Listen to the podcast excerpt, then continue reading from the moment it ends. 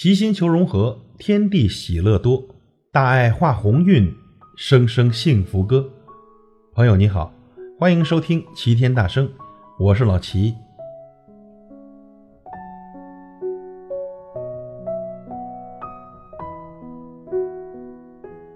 又到年根岁尾了，看看这朋友圈呀，要账的越来越多，有骂娘的，有说好听的，总之啊，形式语言丰富多彩。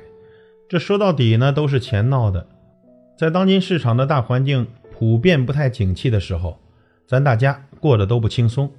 但呢，越是在这样的时候，就越要体谅和理解我们的朋友和生意伙伴。我们大家齐心协力的共度难关，相信阳光总会在风雨后温暖的照耀在我们的身上。肯借钱给你的人，一定是你的贵人。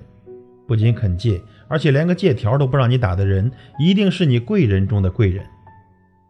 如今呢，这样的贵人不多，遇到了必须珍惜一辈子。在你困难时借钱给你的人，不是因为人家钱多，而是因为在你遇到困难的时候想拉你一把。借给你的也不是钱，而是信心，是信任，是激励，是对你能力的认可，是给你的未来投资。人要学会感恩，人的一生很短暂，能遇到几个好朋友真的不容易。在你穷困潦倒的时候，是朋友的一定会伸出手来帮你，雪中送炭一定会暖了你的心。这时日久了，也千万不要忘记这份情谊。人穷要穷的有志气，不能因为穷就觉得这个世界亏欠自己，更不能因为穷就出其不意的坑自己的朋友。借朋友的钱。一定要记得还，因为这是人的本分。千万不要因为还不起或者不想还，你把朋友悄悄的拉黑。欠朋友的情一定要记在心里，这是交朋友的原则。千万不要觉得无所谓而转眼就忘。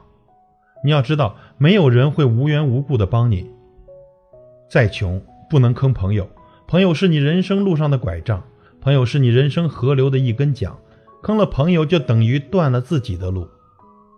切记，一个人可以穷，但不能因为穷而坑自己的朋友。人的一生会有低沉的时候，就有崛起的时候。当你穷困潦倒的时候，有没有人帮过你呢？